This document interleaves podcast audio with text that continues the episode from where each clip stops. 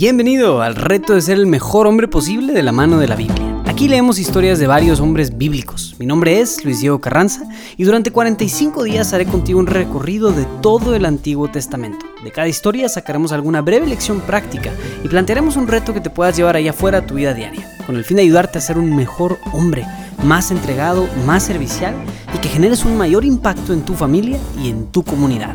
Entrémosle.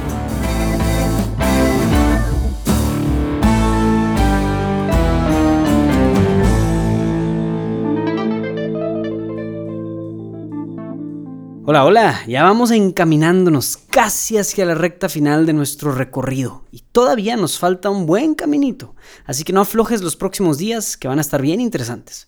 Hoy vamos a volver a la línea histórica de la narrativa bíblica. Vamos a ubicarnos por ahí del año 640 a.C., que vamos a ver porque no es, no es un buen tiempo, pero bueno, a mi gusto y opinión muy personal, este es el más chido de los reyes de Judá, después del rey David. Han pasado más o menos 40 años desde que vivió el rey Ezequías, el último rey bueno al que vimos, o al menos decente, y en todo este intervalo de 40 años no ha habido ni un solo rey que no se haya entregado completamente a la idolatría de los, de los dioses paganos. Entonces de pronto, este joven rey llamado Josías hace un descubrimiento que traería toda una reforma religiosa a Judá. Segunda de Reyes capítulo 22, versículos del 8 al 20. El sumo sacerdote Gilquías dijo al escriba Safán, He hallado en el templo de Yahvé un rollo de doctrina. Gilquías entregó el rollo a Safán que lo leyó. El secretario Safán se presentó al rey y le dio cuenta. Tus siervos han fundido el dinero depositado en el templo y lo han entregado a los, capataces encargados del templo de Yahvé. El secretario Safán informó también al rey. El sumo sacerdote Gilquías me ha entregado un rollo. Y Safán lo leyó ante el rey. Consulta de la profetisa Hulda. Cuando el rey oyó las palabras del rollo de la doctrina, rasgó sus vestiduras.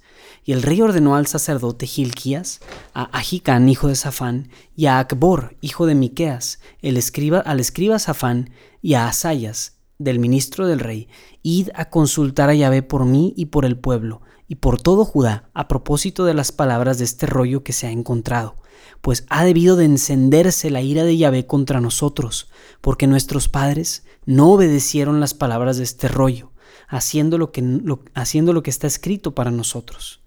El sacerdote Gilquías, Ahicán, Akbor, Safán y Asayas fueron donde la profetisa Hulda, mujer de Salún, hijo de Tikvá, hijo de Jarás, Jarjas, encargado del vestuario.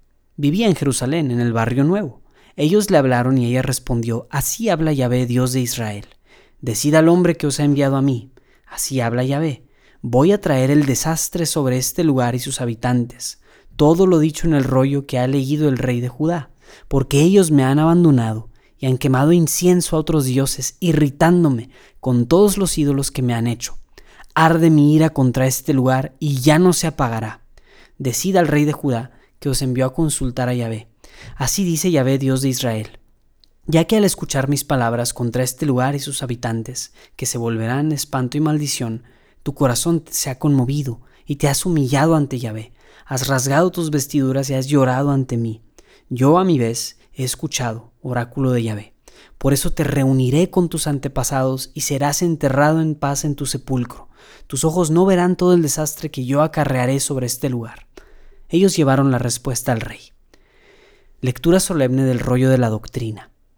El rey envió una orden, y todos los ancianos de Judá y de Jerusalén se reunieron en asamblea ante él.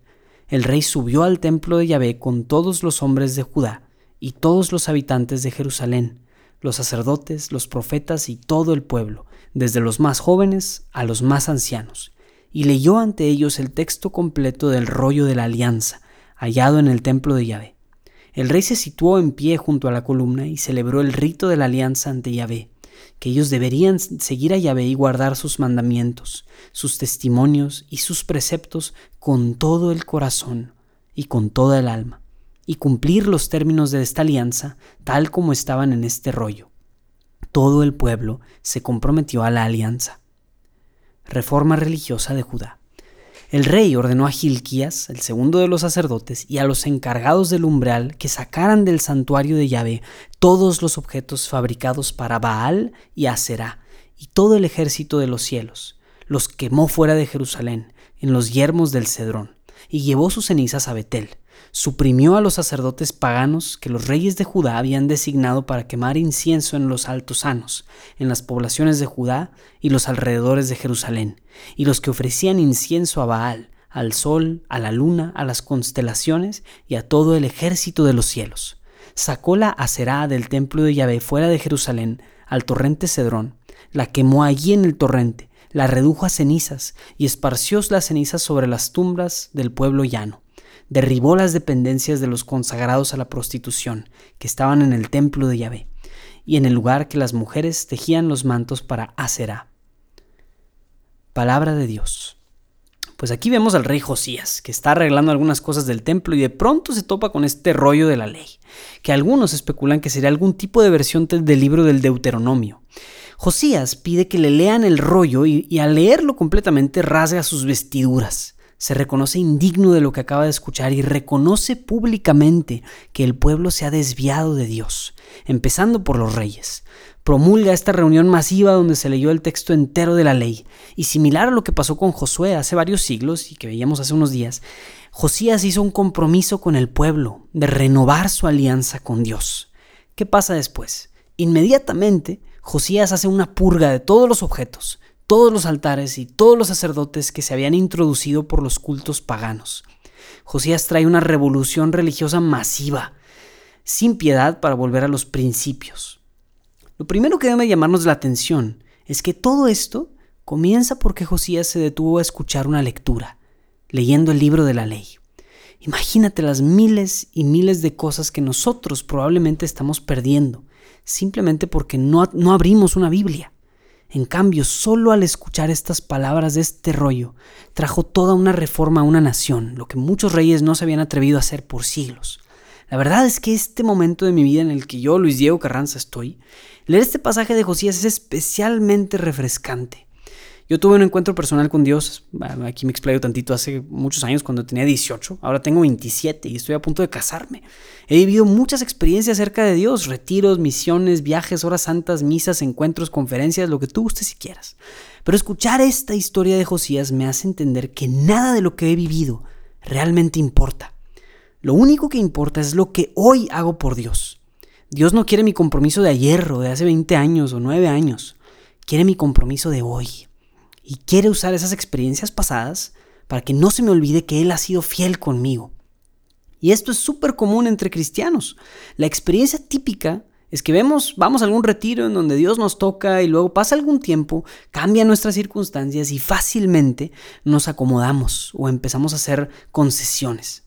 Algunas cosas que antes veíamos como pecado o malas, ahora empezamos a pensar como, eh, pues eh, no son tan malas, no pasa nada. Tal vez estábamos siendo muy extremos muy radicales, hay que bajarle dos rayitas a la intensidad, etc.